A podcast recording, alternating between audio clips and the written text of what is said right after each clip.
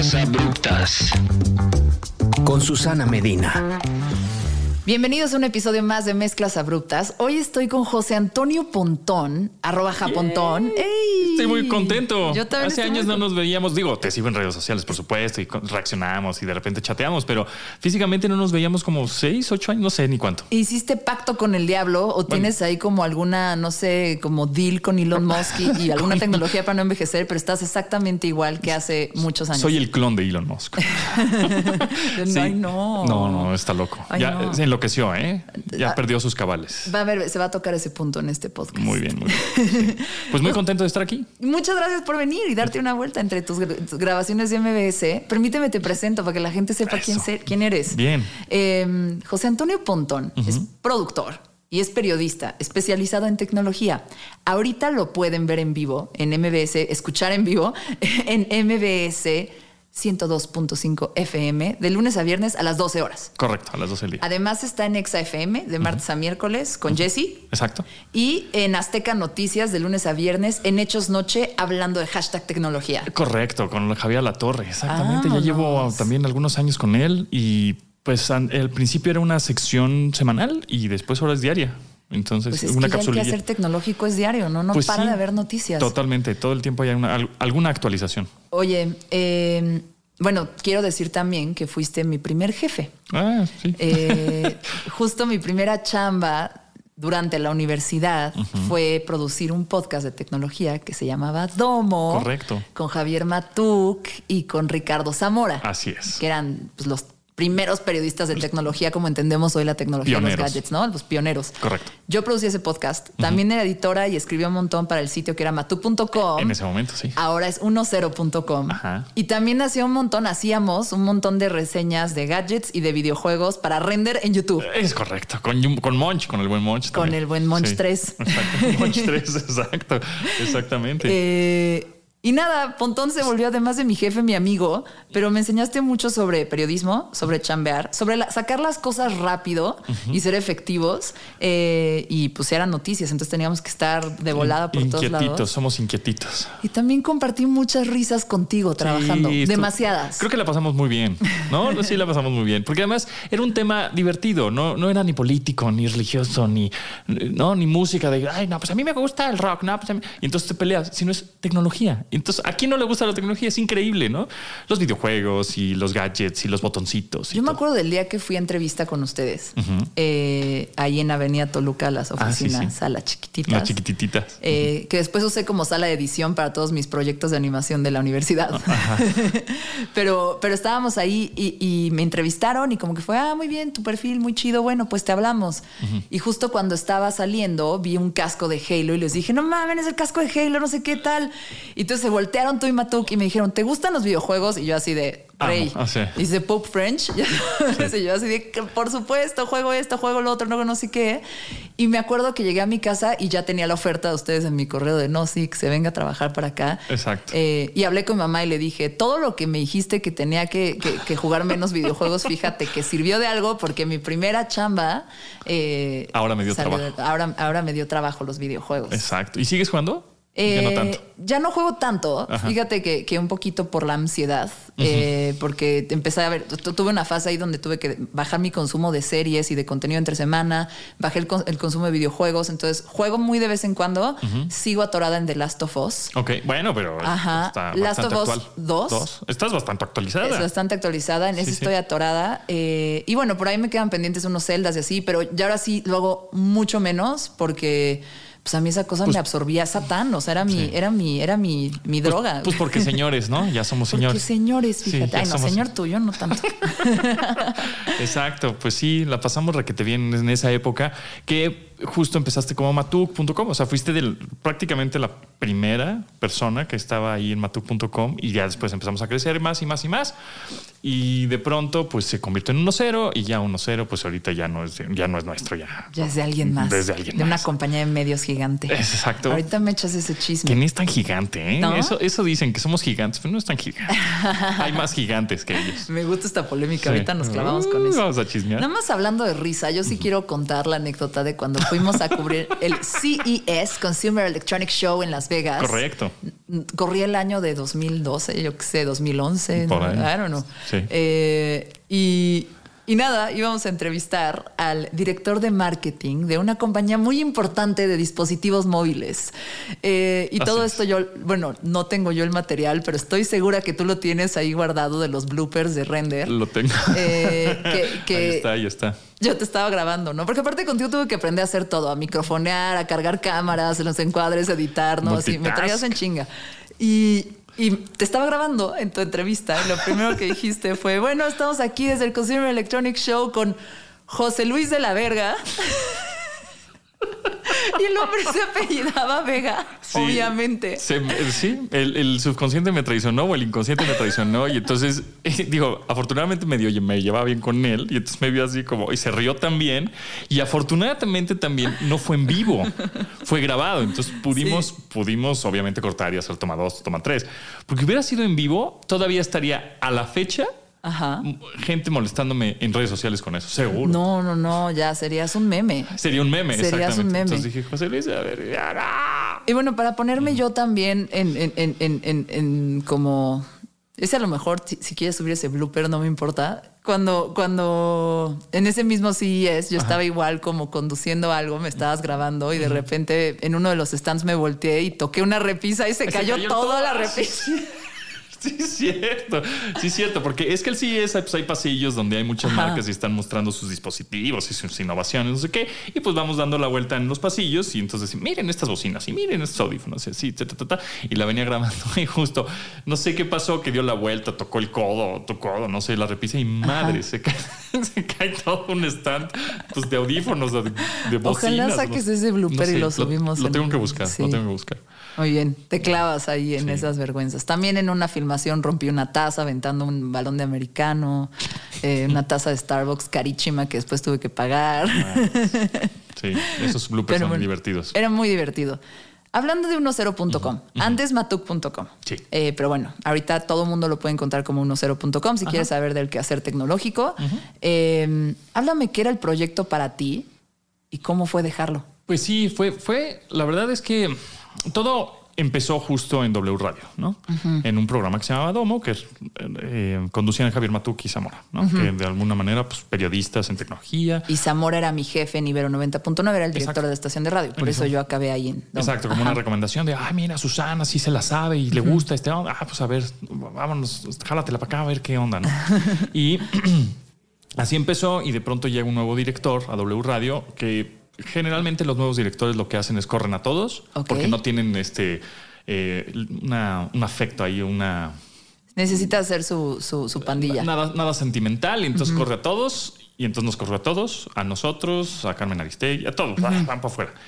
Y entonces duró dos años y cacho el programa y entonces yo le dije a Matuk, no es cierto, Matuk me dice, pues ¿qué hacemos? ¿No? Pues ahora, ahora ¿qué, a qué nos vamos a dedicar?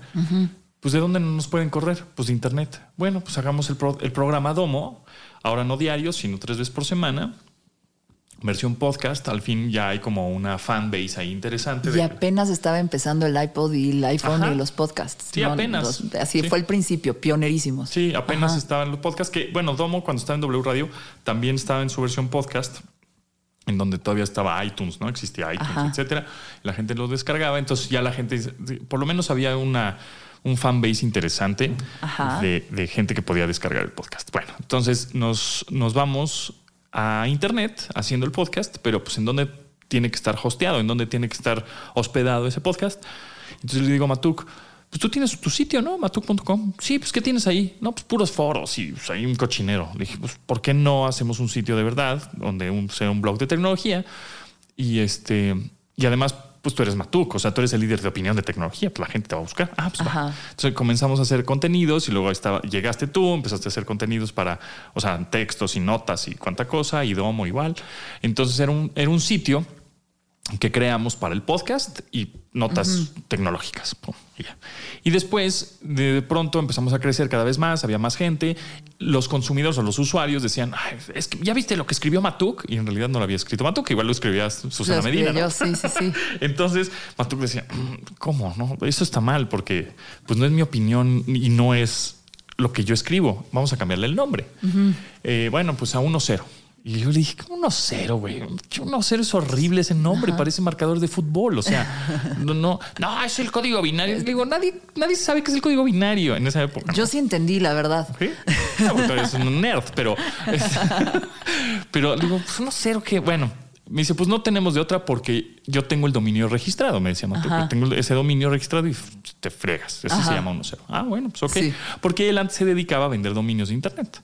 Ajá. ¿No? Sí. Tenía una empresa que se. Primero tenía él, tenía una empresa que luego igual entrevistas, pero está interesante porque él tenía una empresa que trajo internet a México y daba servicio de internet a los usuarios. Llegó Telmex y por supuesto se lo comió. Pero después eh, dijo: Bueno, pues ya no puedo dar internet porque ya llegaron estos proveedores de servicios de internet. Ahora voy a eh, vender dominios de internet. Sí pues tenía información un poco privilegiada, entonces decía, pues voy a comprar este dominio, voy a comprar este dominio, entonces compró 1.0. Ajá. Bueno, el caso es que cambiamos el nombre 1.0, crecimos el proyecto. En, la, en el boom del dot com, cuando era importantísimo eh, tener. Importantísimo, exacto. Triple X.com. Exacto. y entonces teníamos ya el 10.com y cambiamos el nombre del canal de YouTube y las redes sociales. Nosotros empezamos mato.com cuando ni siquiera había Twitter. Sí. O sea, o no había YouTube, o sea, ¿no? Y ya hacíamos, ya hacíamos podcast y ya hacemos video en internet con los estos reproductores de flash de macromedia. Punto FLB y esas cosas. Está Turbo Nerd. Turbo Nerd, exactamente. en fin, el caso es que eh, cambiamos el nombre 1.0 y fue pues exitoso el sitio, empezó a crecer. ¿Qué fue eso? ¿Como 2018, 20? Un poquito antes. ¿16? Eh, puede haber sido 15, 14, puede ser. 2014. Por ahí, ponte tú. Y en el 2018, eh, pues lo vendimos a un grupo de medios más grande. Ok. ¿no? Y ya sabes, como emprendedor, Uf, wow, vendimos nuestro proyecto, lo logramos, vamos a ser el nuevo Mark Zuckerberg. Ajá. Y pues no nos fue tan bien como pensábamos, la neta. Porque además dices, bueno, pues es un grupo medio más grande en donde vas a tener más brazos, más fuerza, ¿no? O más músculo. Más fuerza de ventas. Más fuerza de ventas. Y vas a poder poner unos cero en el periódico y en la revista y en no sé dónde y vamos a hacer alianzas. Todo eso no, no se pudo porque pues no lo saben manejar. Entonces, en el 2020, a la mitad de la pandemia, yo le dije a Matuk, yo ya estoy hasta el gorro de estos compadres. O sea, no, no, no, no somos compatibles. O sea, no, no está funcionando. Matuk, pues yo también. Pues vámonos, pues vámonos. Y entonces, en, al, ¿qué fue el 30 de agosto, 31 de agosto por ahí? Sí. Nos fuimos de 1-0 en 2020. En 2020. Todo lo catalizó esa pandemia. ¿eh? Exacto. Entonces. Gracias, COVID, ¿por eso o no? Sí, sí. Y ahorita yo digo gracias, sí. Ok. Pero al principio dices, madres, ¿qué voy a hacer? ¿Voy a poner un puesto de quesadillas? ¿O a qué me voy a dedicar? O sea, pues es, lo, es, mi bebé que lo hice crecer y ya tiene 18 años y ya lo dejé andar solito y ahora, ¿qué voy a hacer? Madre mía. Porque además tuvimos que firmar contratos de cosas de no y más, más rudas, de no competencia y de no sé qué. Porque mucha gente nos dice, oye, ¿y por qué? ¿Cuándo ponen su nuevo sitio? Y todos así como, mm, mm, es que no podemos, porque tenemos un contrato, ¿no? Este, entonces, pues dije, bueno, pues el radio me salvó, MBS me salvó de alguna manera, porque yo, yo ya colaboraba en MBS hace mucho tiempo, ¿no? Desde en Exa con Beto y Lalo y años, llevaba años ya, ahí 10 años metido. Yo me acuerdo, en algún momento me mandaste a cubrirte en, en, W Radio o algo así, de yo no voy a poder ir, entonces ve tú a dar la, a dar la reseña o el resumen. Exacto, entonces bueno, pues ya llevaba ahí mucho tiempo en, MBS hasta que le digo justo a Cervantes, uno de los directivos, oye, pues un programa de tecnología no estaría mal, ¿no? Ah, como que le metí esa idea. Mm, déjame ver. Y entonces empezó a darle vueltas. Y justo el día que me salí de 1-0, que fue el 30 de agosto, primero de septiembre, pongámosle así, ese día comencé con el programa de radio. Entonces dices, por lo menos tengo algo. Sí. ¿No? O sea, igual no, no, el de lana, pues no era lo, era un poco menos, sí. pero ya me salvó, ¿no? Era como, sí, no, me agarré de la orillita. Y sigues en los medios y sigues visible y como toda esa como exposición que tenías como periodista, pues al final ahí continuó. Ajá, exacto, tal cual. Entonces, puta, pues algo me salvó y, y, afortunadamente ahora ya llevo dos años, dos años y cachito en el radio, en MBS. Entonces, con un programa diario a las 12 del día que empezó muy nerd y muy tecnológico y me dijeron, a ver, bájale tantito, hay que hacerlo más mainstream, hay que cambiarle algunas secciones y fue mutando y fue evolucionando, pero afortunadamente seguimos y con el rating ahí va, ¿no? Es que cuando empezamos yo me acuerdo mucho que, que pues sí, como las secciones de, no había periodistas de tecnología, no había medios de tecnología especializados, como que había ciertas coberturas y, la, digo, al final que tú y yo, pues medio sí seguíamos todo el quehacer tecnológico a través de medios gringos como Mashable y CNET, eh, que pues era muy buen periodismo sobre la tecnología. Correcto. Eh, pues eso aquí no estaba. Y al final también era un tema de nicho en los medios masivos. Y está cabrón. Pero una década después, es, es el quehacer diario. O sea, lo que está sucediendo ahorita con Twitter es noticia tan relevante como, digo, la verdad no es tan relevante, pero está al mismo nivel de discusión y como, como visibilidad que la guerra en Ucrania, ¿sabes? Sí, claro. Eh, y se volvió pues el quehacer de todos los días, porque es donde estamos metidos todo el tiempo, ¿no? En un dispositivo o en, un mundo virtual. O quiere estar enterada de ese tipo de cosas. estar enterada. Ajá. Y después, pues empezaron a salir los famosos influencers, ¿no? O creadores de contenido tecnológicos que, pues, de alguna manera pues, dan tips del software o del Android o del iOS, que eso ya lo hacíamos nosotros pues, hace muchos años. Sí. ¿no? Y, salieron nuevos formatos, formatos verticales de un minuto y TikTok y Reels y, y te tienes que ir adaptando. Entonces, bueno, pues el caso es que afortunadamente salieron todas esas herramientas y nuevas redes sociales y nuevas cosas, instrumentos, para que nosotros ahora sí de manera independiente podamos hacer algo, porque nos quedamos así como, órale, pues ya nos quedamos sin uno cero. Sí. Pero bueno, y al final ya hay más gente viendo lo que hace un, experto en redes sociales, una reseña en TikTok, que viendo un punto com, la neta. Sí, exactamente, exactamente. Oye, a ver, yo, yo me acuerdo cuando entré a trabajar a matuk.com, 10.com ahora, eh, que empezaron los viajes luego, luego de, oye, te vas a ir a cubrir este viaje en South by Southwest en Austin, Texas, con Nokia, te vas tres días. Ahora te vas a ir nada más una noche a Las Vegas ah, a el nuevo lanzamiento de este Motorola eh, y ahora te vas a ir a, Miami, también Nokia me amaba, me mandabas con todo lo de Nokia. eh, este, sí, o sea, ya. Eh, y, nos lo veíamos en esos como viajes y yo decía, órale, que, era mi primera chamba, era un súper privilegio. Yo decía, qué chingón. Eh, y me acuerdo que Ricardo Zamora, que también es periodista de música, me dijo, ser periodista en esta época, en los 2000, que eran 2008, 2000, 2010 más o menos, trabajar ser, ser, periodista de tecnología en los 2010 es como ser periodista de música en los 90. Cuando la música era una industria gigantesca, se vendían CDs, o sea, realmente era un negocio gigantesco. Los periodistas de, rock los mandaban de ve a ver este concierto en, en, Los Ángeles, ahora ve a Glastonbury, ahora te vamos a mandar acá que vayas al festival. A entrevistar a fulano. A entrevistar a alguien a Nueva York o a entrevistar a alguien en, Londres, ¿no? Eh, y me dijo, tienes mucha suerte porque como periodista musical ya no te tocó vivir esa parte tan chida, pero como periodista de tecnología pues vas a poder viajar bastante. Exacto. Eh, ¿Cómo ha cambiado eso en los 2020? Y sigue, eso era lo que te los siguen los viajes, o sea, en 2020 por supuesto pues pandemia, ¿no? Pero, pero en los 20 Pero ya a partir del, ya finales del 21 empezaron los viajes con todo y 2022 y otra vez, ¿no? Y otra vez son viajes, o sea, yo me fui a Los Ángeles justo una noche de ida y vuelta, ¿no? A conocer una cosa de Google y, vámonos rápido. Y fui, este, mm, ahora, mm, no sé qué viajes tuve. Mm, bueno, he estado viajando continuamente a Estados Unidos justo a lanzamientos de productos o entrevistas o servicios. Sí. Porque ahora cada vez hay más, hay más marcas, hay 19 marcas de teléfonos celulares en México, ¿no? Hay, está Google, está Amazon, está este, Netflix, ya todo es tecnológico, hasta las financieras son tecnológicas, entonces todo tiene que ver con tecnología. Coches, no, antes los coches eran... No me hubiera cambiado de industria ¿verdad? para viajar más. Exacto. ¿No me quieres contratar? Otra vez. Estaban los mecánicos, ¿no? Y los, periodistas especializados en, coches que eran más mecánicos, justo, ¿no? De, no, y el motor y el aceite y la... Sí, ahora ven a ver el coche eléctrico y ve cómo funciona cuando te se vuelve un hotspot de Wi-Fi. Exacto. Entonces ahora esas marcas invitan a especialistas en tecnología. Es decir, mm. ok, es un gadget con cuatro ruedas. ¿Te acuerdas cuando manejé el coche eléctrico en Chapultepec? El Nissan, ¿no? Sí, sí me acuerdo. Pues grabábamos un montón de reseñas de coches. También eso era muy chido y era así, te, te daba miedo. Sí. yo que empezaba de Susi Cena. Y, y además, siempre hemos y creo que parte de es tener la piel gruesa. Y eso es lo que nos enseñó, creo que las redes sociales cuando empezaban las redes sociales. Porque había dos o tres que te. ¿Tú qué vas a saber? Che, vieja, ni sabe nada. Ah, a ver, espérate, ¿no?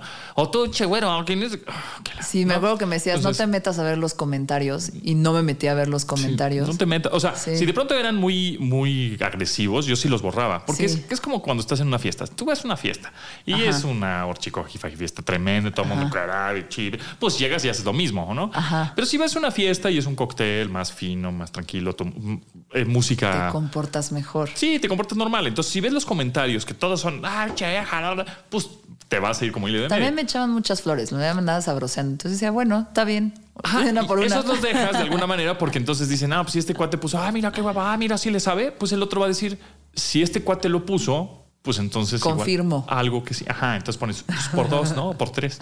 Entonces, pues sí, fue, es una buena época y, y todavía da para mucho porque apenas, aún, aún así, hay pocos, bueno, periodistas en tecnología como cuatro Ajá. y creadores de o influencers, pues ya hay cada vez más. Ajá. Y yo creo que todavía faltan mucho más Ok. de crear.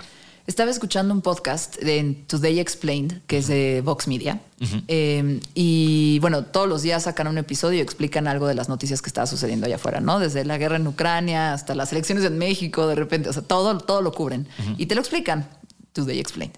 Eh, y hace mucho que no, estaba, que no estaba yo como escuchando cosas de noticias del mundo porque andaba ya yo muy estresada y ansiosa y dije, ahorita le vamos a poner una pausa a mi, a mi responsabilidad cívica. Sí, yo también de repente digo, Ay, yo no me voy a llenar de caca la cabeza. Sí, ya, ya estoy sufriendo nada más. Pero el otro día eh, vi un, un capítulo ahí promocionado que decía que el boom de la tecnología se había acabado. Eh, así empieza, ¿no? Entonces. Están como más enfocados en hablar de lo que está pasando con Amazon y lo que está pasando con Facebook, ¿no? que, que Facebook le apostó muchísimo al metaverso y que Wall Street ya dijo, no, espérate. No va por ahí. No va por ahí.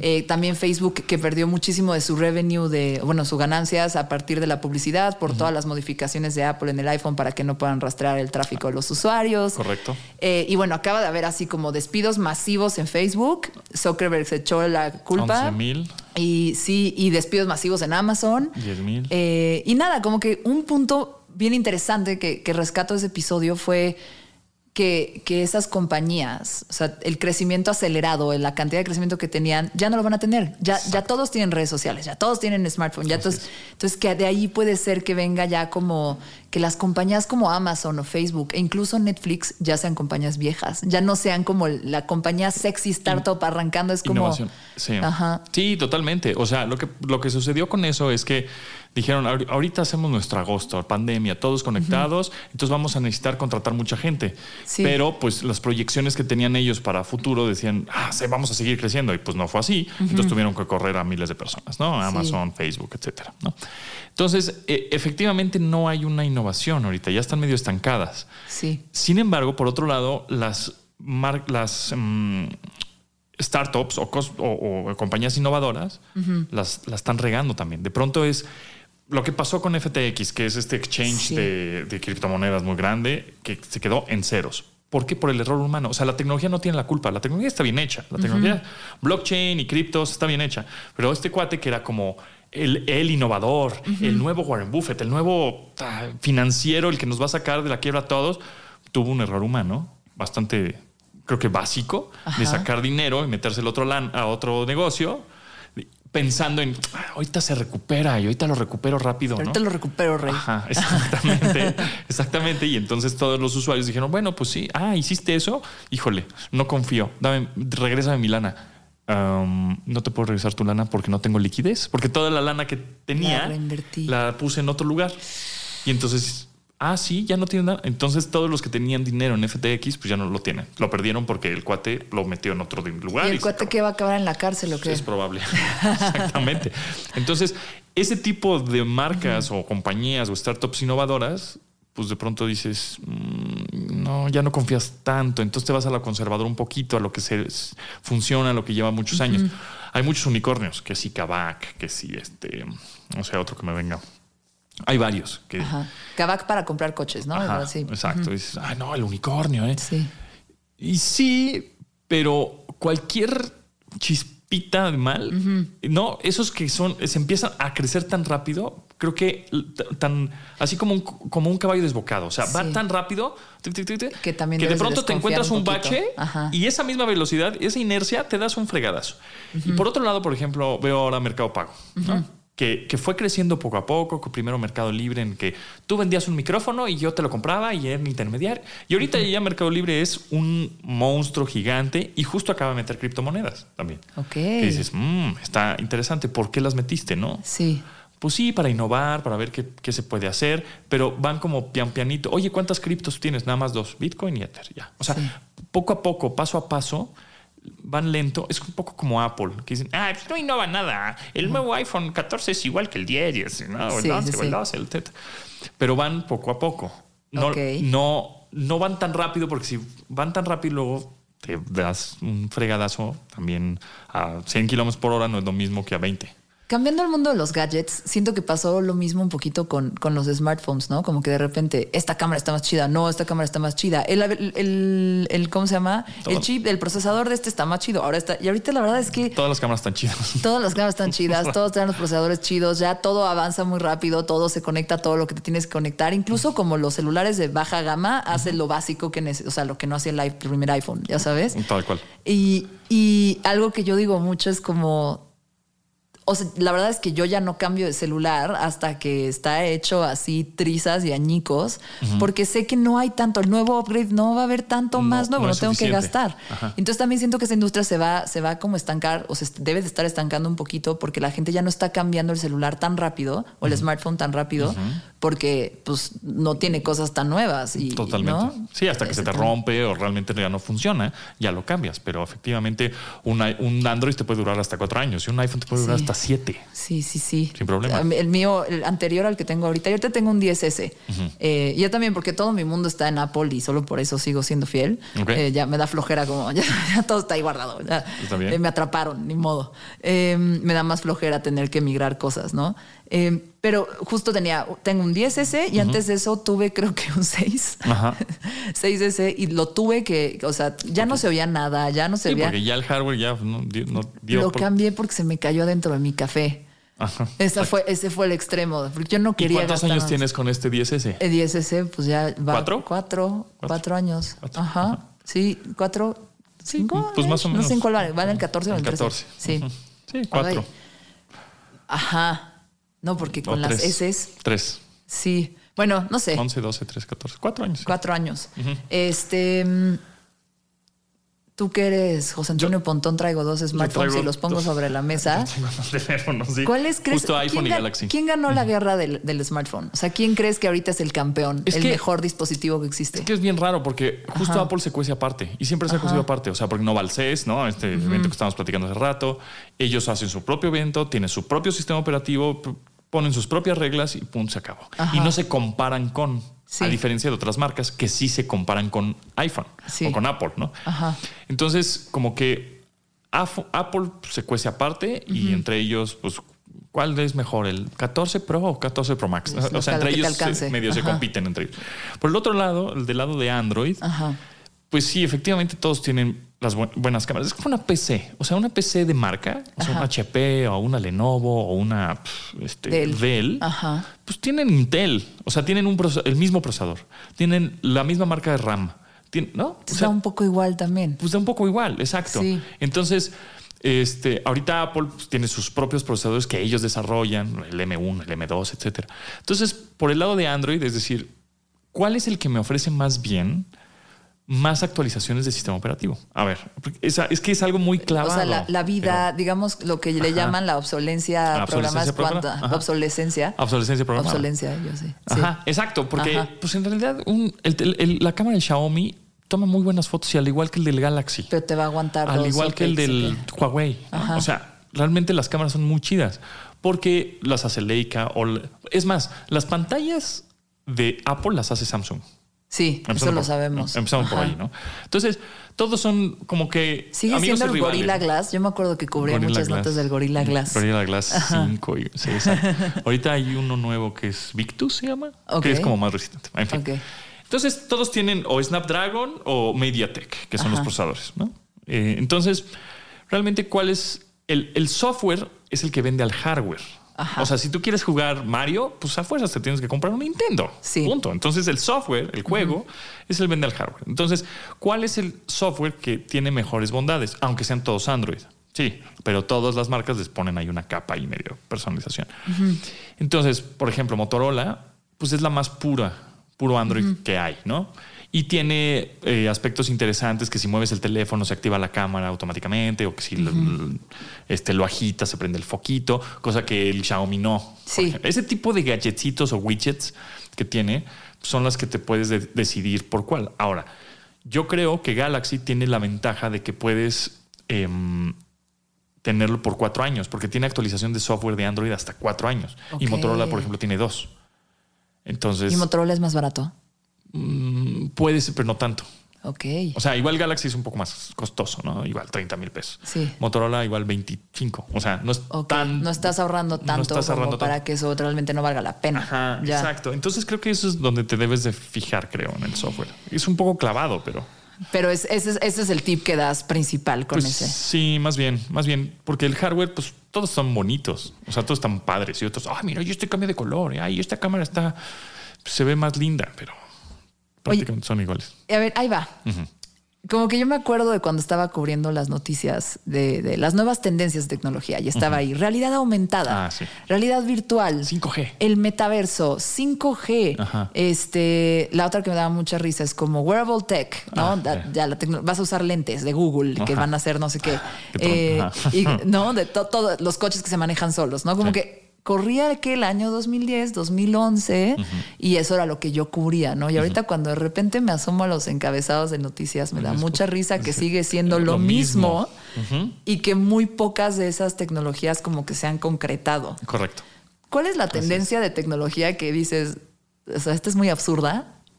¿Y, y, y cuál es la tendencia como de tecnología que ves que dices, ah, por ahí sí va, güey? Que sí va. Ajá. La que sí va está más fácil. Sí. Inteligencia artificial. Ok. ¿no? Esa Sí. es sin duda. Inteligencia artificial aplicada en finanzas, en medicina, en, en música, en arte, ¿no? Que ahora cada vez este el famoso Dalí o el famoso Cryon, que son estas plataformas en donde tú pones texto y solito hace la, la obra de arte. Entonces, inteligencia artificial, sí, es así. Google está apostando mucho, este, Facebook, Amazon, Microsoft, inteligencia artificial y nube, ¿no? Cloud. Ok. Nube, nube, nube, almacenamiento en la nube. O sea, Microsoft realmente el creo que 30% de su negocio es servicios en la nube. ¿A qué se refiere con eso? Pues es que muchas empresas le compran este almacenamiento en la nube o soluciones en la nube de Internet. Bueno, a través de Internet, Sí. para que Microsoft o Google. Y todas las suites de trabajo, ¿no? O sea, así de que todo- tengas tu, tu, tu Outlook en Adobe tu oficina o- Godín. Es, es- ajá. es- no, todo, todo es nube, ¿no? Sí. Entonces, creo que nube e inteligencia artificial serían las que hay que apostarle.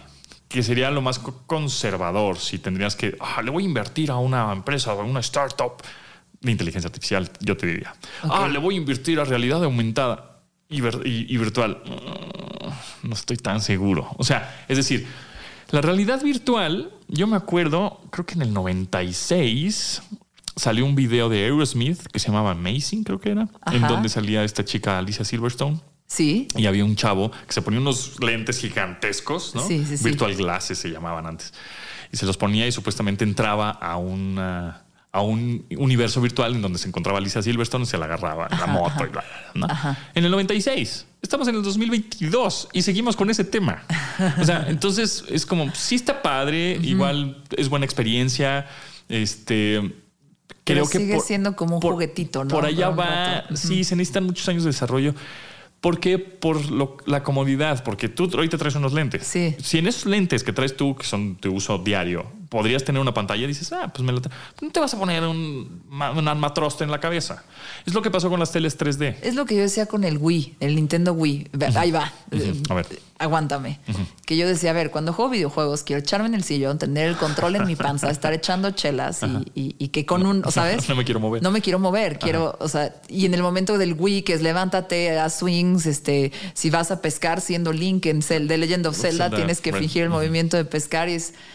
No, o sea, eso yo no quería con los videojuegos. Yo no quiero que sea incómodo. Yo quiero que sea literal, solo a través de mis manos, poder vivir en otro mundo sin que requiera lo que requiere vivir en este mundo real, ya sabes. claro. Eh, que eso es lo que siento un poco con todo lo que son los, los visores de realidad virtual. Entonces, justo Mark Zuckerberg le está impostando eso. Y sí, por ahí puede ir la- las videollamadas virtuales y el futuro de, pero no va a ser lo único, va a coexistir con más cosas. O sea, Chécate esto, yo tengo un amigo que se llama Vito, argentino, saludos, eh, que tenía reuniones de Zoom, no en Zoom, sino jugando Red Dead Redemption en línea. Ah, Entonces se veía padre. con sus amigos de la junta en una fogata y en lugar de, ya sabes, estaban en la fogata y de repente pues venían unos y les disparaban, pero ahí eran sus juntas de trabajo. de alguna manera eso está- estás dentro de un metaverso. Ajá, exactamente. Sí, sí, sí, tal cual.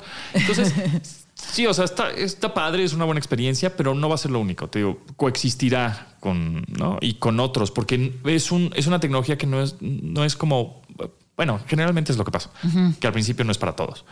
Entonces, ahorita dices, bueno, pues este cuate sí tiene unos visores de realidad virtual y los MetaQuest Pro de 30 mil varos. Sí, güey, yo tengo un teléfono de 5 mil. ¿Cómo podemos entre él y yo comunicarnos? Sí, ¿cómo Entonces- se puede hacer escalable esta tecnología si cuesta tanto? Sí. o sea, nos vamos a comunicar en un dentro de un espacio virtual, ¿no?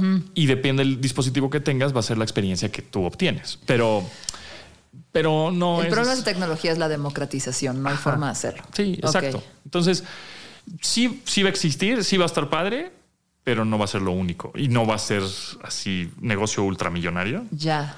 Oye, y ahora que, que está pasando todo esto, si tuvieras, te voy a pasar a Mark Zuckerberg cinco minutos en el teléfono, ¿qué le preguntarías? Madres. ¿O qué le dirías? Igual y solo le puedes decir como, ah, te odio de Social Dilemma.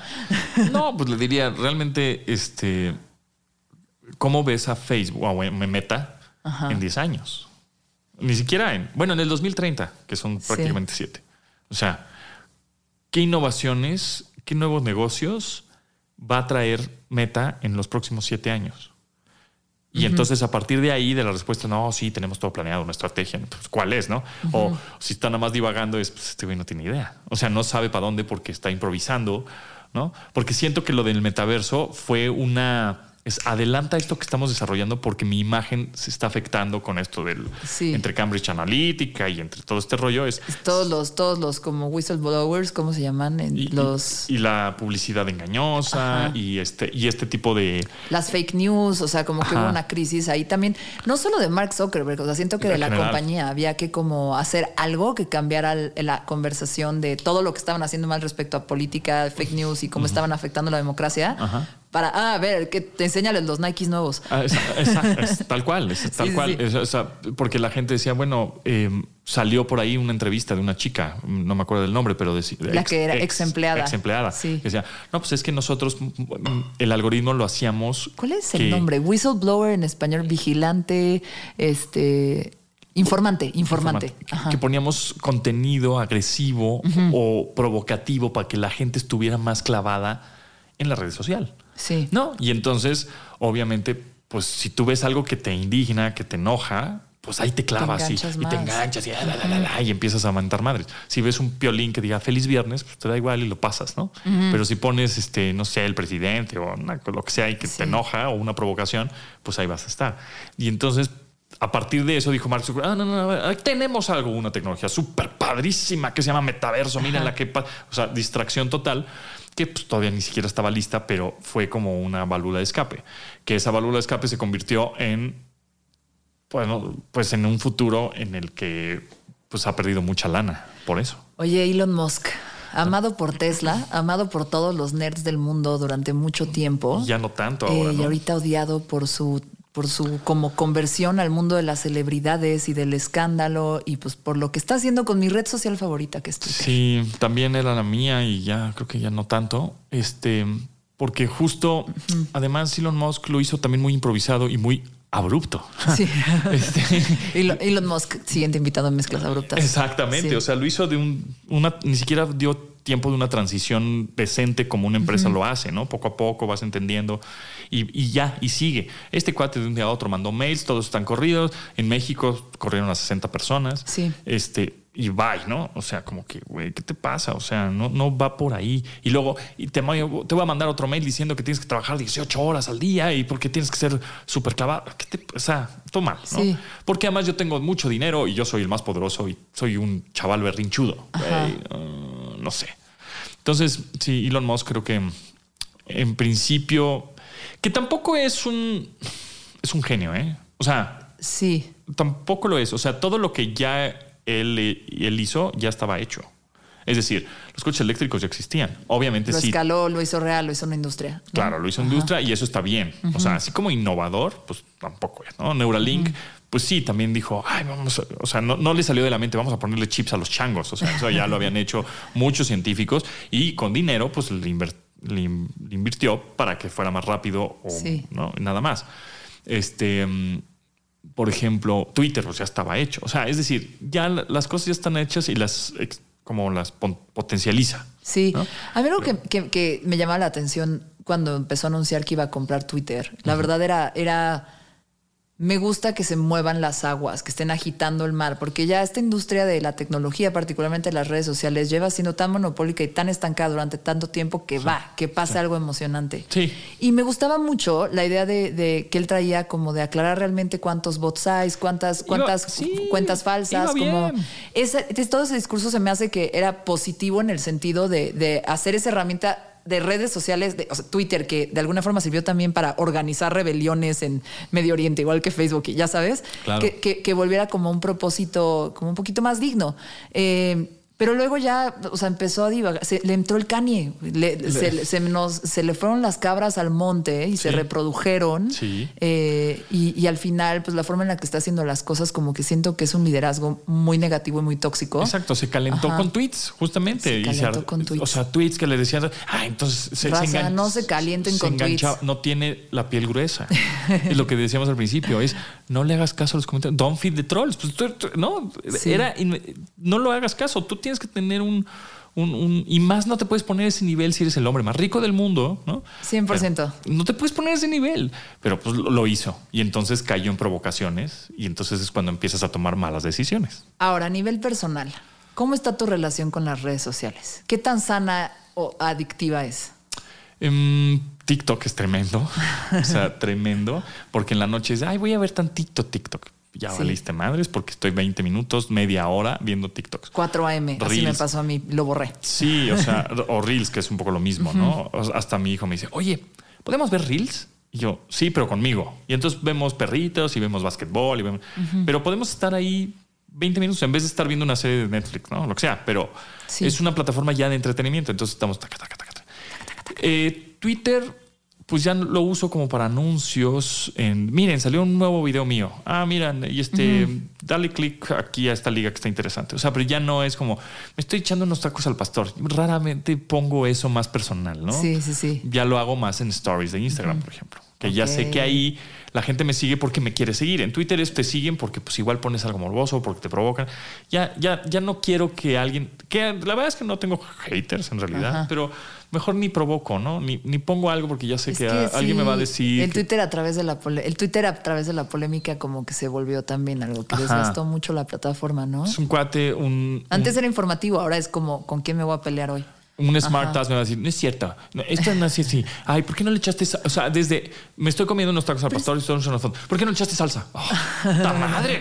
Pero está bien raro que los memes en Instagram son tweets. ¿Te has fijado? O sea, como una frase chistosa de Twitter y alguien la pone, la pone en un gráfico, en una cuenta de memes en Instagram. Y digo, güey, esto está muy, está muy bizarro. Está muy bizarro. Sí, es que la verdad es que también hay gente para todo. O sea, hay Sí. gente. Yo luego pronto decía, voy a subir, este es para TikTok, este video. Este lo voy a subir para Facebook. Este está hecho para YouTube. Dije a la chingada. Ya, todo para El todos lados. eh, todos para todos lados. Y hay veces que le da- a, a- a ese video le va muy bien en Instagram y muy mal en Facebook. Y al contrario, luego le va muy bien en Facebook y, no- y ya. Ahora, tú lo ves mucho desde una herramienta de trabajo y el lado laboral. A mí, la Sí. verdad, pues también por mi chamba, haciendo marketing, también tengo que estar viendo qué sucede ahí. Para promover mezclas abruptas, tengo que estar viendo qué sucede en las redes. Para Claro. promover mi cuenta de dibujos, también tengo que, que estar en las redes, ¿no? Pues al final es el contacto y es el canal para mostrarte al mundo, ¿no? Donde nadie te puede correr a menos Donde- que Elon Musk se enoje. Exactamente. O que empieces a decir cosas como sobre que la anti-vax o, o- o el ivermectin o empieces a organizar insurrecciones, ¿verdad? Correcto. Eh, eh, pero fuera de eso, estás es como en un espacio donde puedes conectarte con el mundo y mostrarte y, ¿no? Pero a mí me pasa mucho que ya también me está pegando. Antes podía agarraba, subía mis cosas y me iba, ¿no? Y ni veía las stories y decía, me vale madre. Y de repente, pues, por cosas emocionales, por situaciones que estás pasando, de repente empiezas lo que yo le llamo el vortex. Ajá. Y terminas en Narnia, en, así en otro planeta un- del espionaje, de, ya sabes, y de ver la vida de los demás y de sentir como mucha presión que, que, que yo digo, órale, o sea, como que esto se está volviendo contra mí. De social dilema, esto claro. no es nuevo, todo el mundo lo pasa. Claro, pero el problema ya eres tú, no la red. Yo creo que hay, hay corresponsabilidad. O- Yo creo que hay que corresponsabilidad, Hay que- sí, ¿no? de acuerdo, ok, Pero sí. sobre todo, mi pregunta va más como. Yo estoy pensando, ¿eh? quién sabe, igual ni lo voy a hacer, pero falta este episodio de mezclas abruptas, ¿no? Eh, y se falta uno más y voy a cerrar noviembre con los episodios Ajá. y diciembre voy a hacer una pausa de todo eh, y de todo. Entonces no voy a tener que entrar a redes sociales por nada y quiero desconectarme un mes de redes sociales. Eso sería sensacional. Tú has hecho esos tipos de desconexiones, vivir off the grid.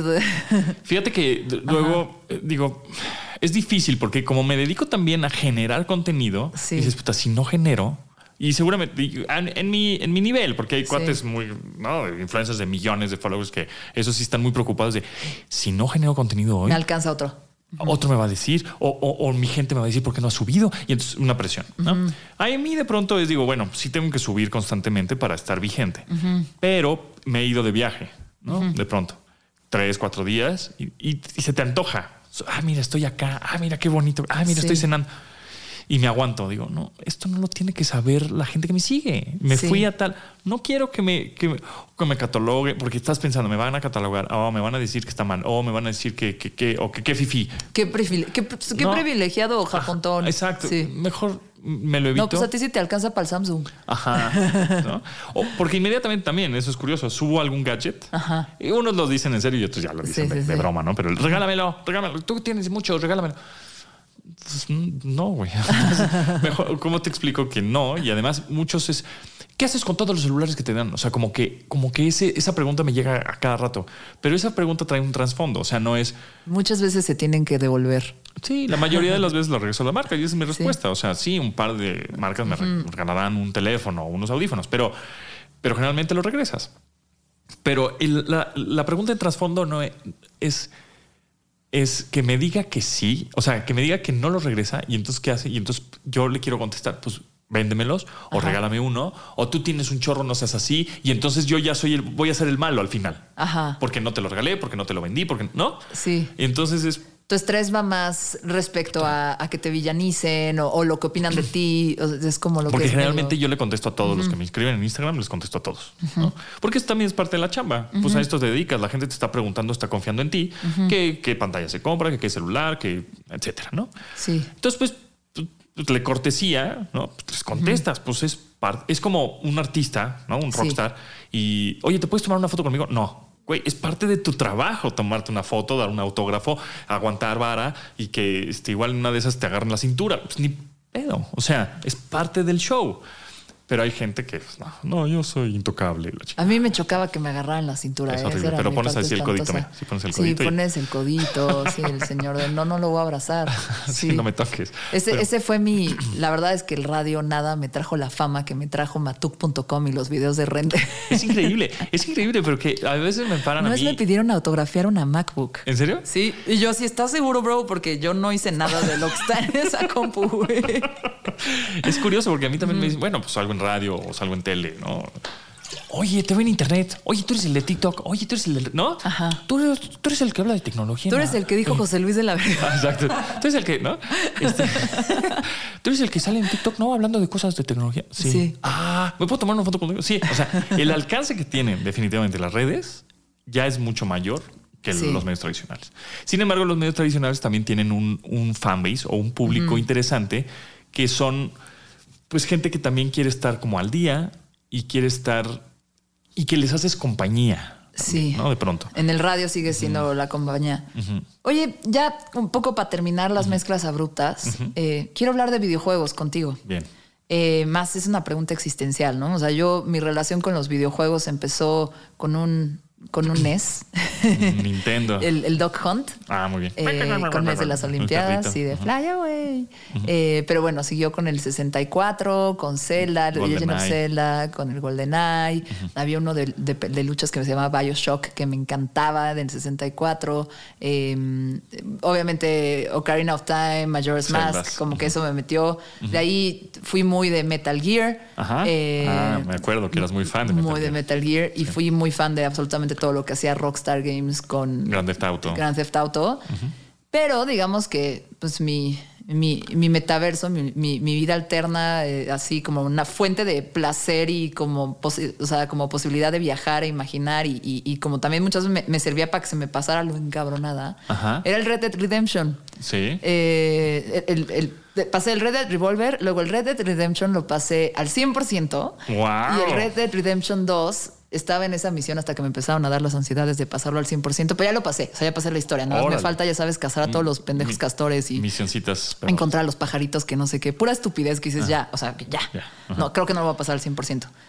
Eh, y el último que estaba jugando era The Last of Us 2, que me encanta, me encantan las historias de zombies y aparte The Last of Us es un guion, es un guionzazo. o Sí, es una película Es increíble. una película, to- todo lo de Rockstar Games también es una película increíble, un desarrollo de personajes impresionante, este, críticas sociales, es todo. Esos videojuegos son, para mí es la máxima expresión de arte, De arte, que sí. existe en el mundo. Los Sí, videojuegos y muchas son. industrias se juntan, o sea, es cinematografía, es guionismo, es arte, Música, visual, ajá. música, claro, efectos. Y también performance, ¿no? Como que de alguna forma The Last of Us los, es, todo está animado a partir de actores Mocap. reales. Ajá.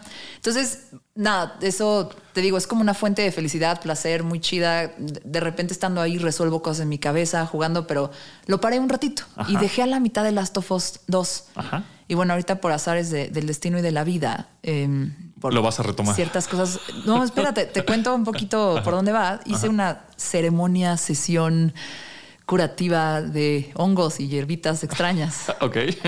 Eh, y esto me dio muchísima risa cuando pasó, Ajá. porque justo cuando estaba en la sesión, Ajá. lo primero que me dijo mi viaje Ajá. fue Regresa. tienes que acabar de Last of Us 2. Entonces yo todavía pregunté, no, yo en mi viaje como, ¿te refieres a que tengo que acabar las cosas? ¿Tengo que terminar? Es como. Como que dándole un ¿es significado. metáfora o es...? Y fue como, no, es No. literal. Tienes que acabar el curso de esa historia. Tienes que ver cómo acaba, porque algo vas a aprender. Tienes que acabar de Last of Us 2. Ok. Este, sí, así. Y aparte también como que yo lo entendí en el sentido de no cortes las cosas antes de que corran su curso, ¿no? Ok. O sea, como acábalas. Deja que las historias corran su curso. Y así lo tomé como aprendizaje. Y ya cuando medio, ya estaba ahí, me estaban preguntando, bueno, ¿qué estás viendo? Yo así, me cagué de risa. Le dije, güey, que, tengo que acabar un videojuego, dice. pero bueno, toda esta pregunta y toda esta anécdota, que es, la verdad es muy personal, pero también la quería compartir porque es muy chistosa Ajá. viene un poquito de este rol que, que juegan los videojuegos en nuestra vida, ¿no? Eh, yo un día le dije a mi jefa, ma, lo más importante, o sea, sí es tan importante que un niño acabe su primer libro como que acabe su primer videojuego. O sea, es una experiencia artística, literaria, Sí, sí. li- literaria y también es como...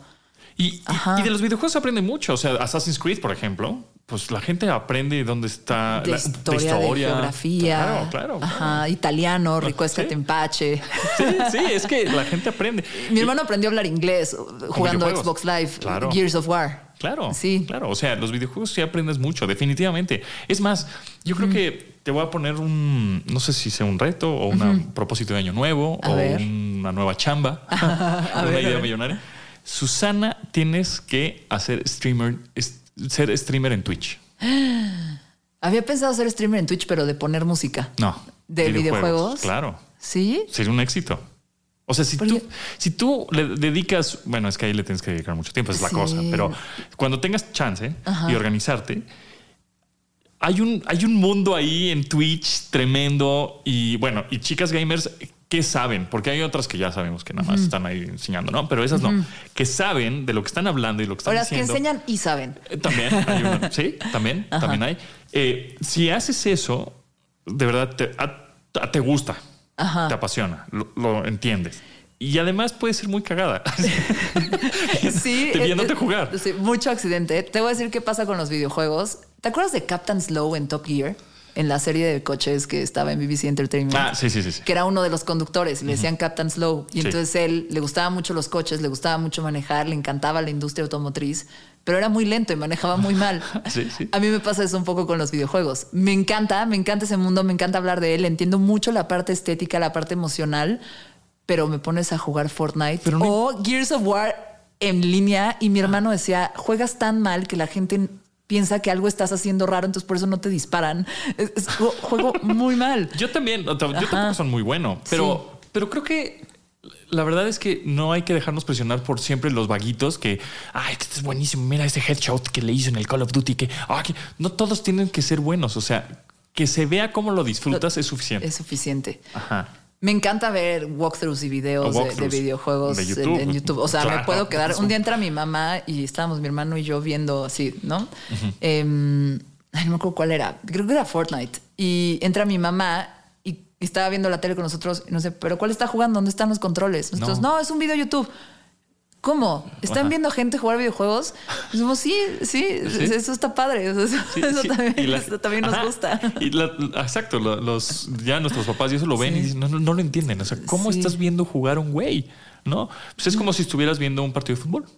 Sí, sí Lo mismo. O sea, totalmente. ¿no? O sea, ya después no mundial, estás de, jugando fútbol, mundial de Fortnite y todo eso, ya todo todo así escaló en mi familia, pero yo no he tocado un control de Fortnite porque ya mi, o sea, yo soy de otra generación y mi control, o sea, mi capacidad motriz fina Ya no- eh, ya ya. no está tan elaborada y, y, pues prefiero dejárselo a nuevas Pero generaciones y seguirlos y ver videojuegos de historias. Exacto. Toda esta anécdota para expresar un poco mi amor por los videojuegos. eh, Creo que deberías explotarlo más. ¿eh? Yo insisto. Lo- lo- lo- lo- lo- se explotó mucho con render. Sí, eh, creo que y deberías explotarlo más. Y con tus dibujos. Y con, sí. Sí, sí. Ahora, ahora ya decidí que no puedo ser fan de tantas cosas, entonces estoy limitando mi fanatismo a dos cosas. Star Wars, estoy viendo absolutamente todo lo que existe de Star Wars. Órale. Ahorita ya voy en Andor, porque empecé en orden cronológico. Ok. Eh, eh, estoy en esas y mi otro fanatismo está dedicado a la Fórmula 1. O sea, hasta ahí ya dije, ya no puedo ser fan Bien. de más cosas porque fan del béisbol, fan de las plantas, fan de los- Ya dije, ok, ahorita voy Enfócate. a limitar a dos cosas mi fanatismo y entonces solo hablo de Ahsoka Tano y de, y de, y de qué está haciendo la señora que está dirigiendo Disney. Y- y de Max Star Verstappen y Checo. Ah, y de Max Verstappen y, y Checo. Sí, huevos, Max. Sí, sí, yo creo que lo hizo mal. ¿eh? Oye, pues para terminar, todo este preámbulo de los videojuegos es para que nos digas tres videojuegos que a ti te cambiaron la vida. Ufule. Em, eh, Twilight Princess, Zelda, Ok, de Wii. sí. Grandioso, me encanta. Sí, directo al Cora. Sí, me encanta ese. Mm, Super Mario 3. pues yo soy ruquito. Ay, perdón. Por favor, tosa usted. Dios. Em, Toma, tome agua. y sí, sí, sí. Mezclas abruptas. Sí, Y mm, es que hay varios. GoldenEye, me encanta. el Golden Eye. Que lo jugué en la pandemia, ¿eh? Lo puse. Resident Evil 5. Ok, los Resident Evil se me habían olvidado. Resident Evil 5 me encanta. Bueno, y Silent Hill. God Silent War. Silent Hill me cambió así. ¿Qué es esta locura, no? En PlayStation 1. Sí. Lo jugaba ahí en mi casa. Que mi hermana llegó Me con una que, que consola y- lo jugué por ti. y se podía, y se podía chipear la consola. Entonces llegó con un chorro de juegos. Puse ahí Silent Hill maravilloso. Super Mario 3, eh, Resident Evil 5, porque lo terminé en línea con Monch. Entonces me acuerdo mucho de esa parte. Así, 24 horas y seguíamos jugando. Y, em, ¿y qué te dije otra? Este. mm, mm, bueno, Forza Horizon 2. Ok. Le tengo mucho aprecio. Forza. Forza Horizon 2. Bueno, el Forza en general, Ajá, Forza Horizon de coches me, me gusta mucho y el 5 está bien padre, pero el 2 le tengo mucho afecto porque mi voz sale ahí. Ah. Entonces, es un- por eso le tengo que cariño. Me encantó el blog que hiciste de, oigan, vean, ya apareciendo un videojuego. Sí, me Genial. encantó. Sí, eso estuvo, estuvo padre. Aunque ya no está disponible, por ejemplo, en la tienda, solo tiene que ser físico porque por derechos de canciones y música, pues Sí. ya lo tuvieron que quitar. Bueno, ahí te va. Los míos. Red Dead Redemption 2, Ujú, Ocarina of Time. Zelda. Ajá. Y había uno que sea de aviones de guerra, de fighter pilots, que se llamaba Ace Combat 4. Ok. Eh, y casi toda la trama era narrada como con estas ilustraciones medio de anime. Ajá. Ah, Tenía muy poca animación y en realidad el juego era sobre estás en tu avión, tienes que elegir qué bombas, ir así mejorando tus aviones. Y me volví experta en aviones de guerra en ese momento de mi vida. Pues te digo, los videojuegos Y era, aprendes. y era muy lindo el guion, era muy linda la historia. Era sobre un chavito que estaba ocupado su país y estaba muy de cerca de un grupo de pilotos que después terminaban echándose a, a- a- a los... O sea, que estaba muy cerca del grupo de pilotos del país que invadía. Entonces la historia era como muy incómoda porque pues estaba llevando bien con ellos, pero en realidad eran los invasores y luego ve como, ay, spoiler alert, se matan al, al líder principal, ¿no? De- de- del escuadrón y, y- y tú eres, o sea, tú eres el que mata al, al- al- a- Ah. a- al amigo de este güey. O sea, como que te, te va contando la historia de la invasión a través de, de- de- él. de él, pero tú en realidad estás peleando contra el escuadrón que él está tan cercano a. Mm. Y es, es muy lindo, es súper poético y me clavé en los aviones. Y eran misiones de 30 minutos preciosas, así de, de estar volando, volando, volando y paisajes y paisajes y paisajes. Eh, y fue, fue, fue, fue un gran momento en mi vida. Muy bien. Pues bueno, gracias por venir a Mezclas Abruptas, No, Japontón. enc- encantado. Sí, Padrísimo. síganlo en arroba japontón. Ahí estoy. En todas las redes. Ñoñando, Pregúntenle igual. qué pantalla comprarse. Les, les contesto. Soporte Les va técnico contestar. 24-7. Qué padre que estés acá y, y nada, que te escuchen en el radio, te ven en la tele y que vean andamos. tus redes sociales porque hay muy buen contenido sobre Muchas eso, gracias. Sobre Pues todas las No. cosas de consumo que ahorita son vitales para el existir. Gracias de verdad por la invitación. Padrísimo vernos después de muchos años y esperemos que ahora, la próxima vez que nos veamos, pues un café, unas chelas o lo que sea. ¿No? Ya, pues yo te ofrecí chelas, pero pues ahorita no. Sí, me- no, pues ahorita de por sí, mira cómo ando. Pero bueno. Muy bien. Gracias. Bueno, adiós. Sí, sí. Mezclas abruptas. Con Susana Medina. Sigue o suscríbete a este podcast para recibir un nuevo episodio cada semana. Deja una reseña. De preferencia cinco estrellas. Excelente servicio. Y si quieres seguir la conversación, busca arroba mezclas abruptas. Mezclas abruptas. O arroba Susy Rain. S-U-Z-Y Rain de lluvia en inglés. En Twitter o Instagram. Mezclas abruptas con Susana Medina.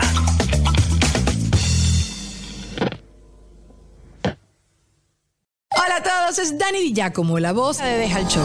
Tu espacio para tener conversaciones no convencionales y salir un poco de lo mismo. Todas las semanas tenemos un episodio nuevo, así que deja de aburrirte mientras manejas, cocinas, limpias o haces ejercicio. No te pierdas Deja el Show en todos los jueves.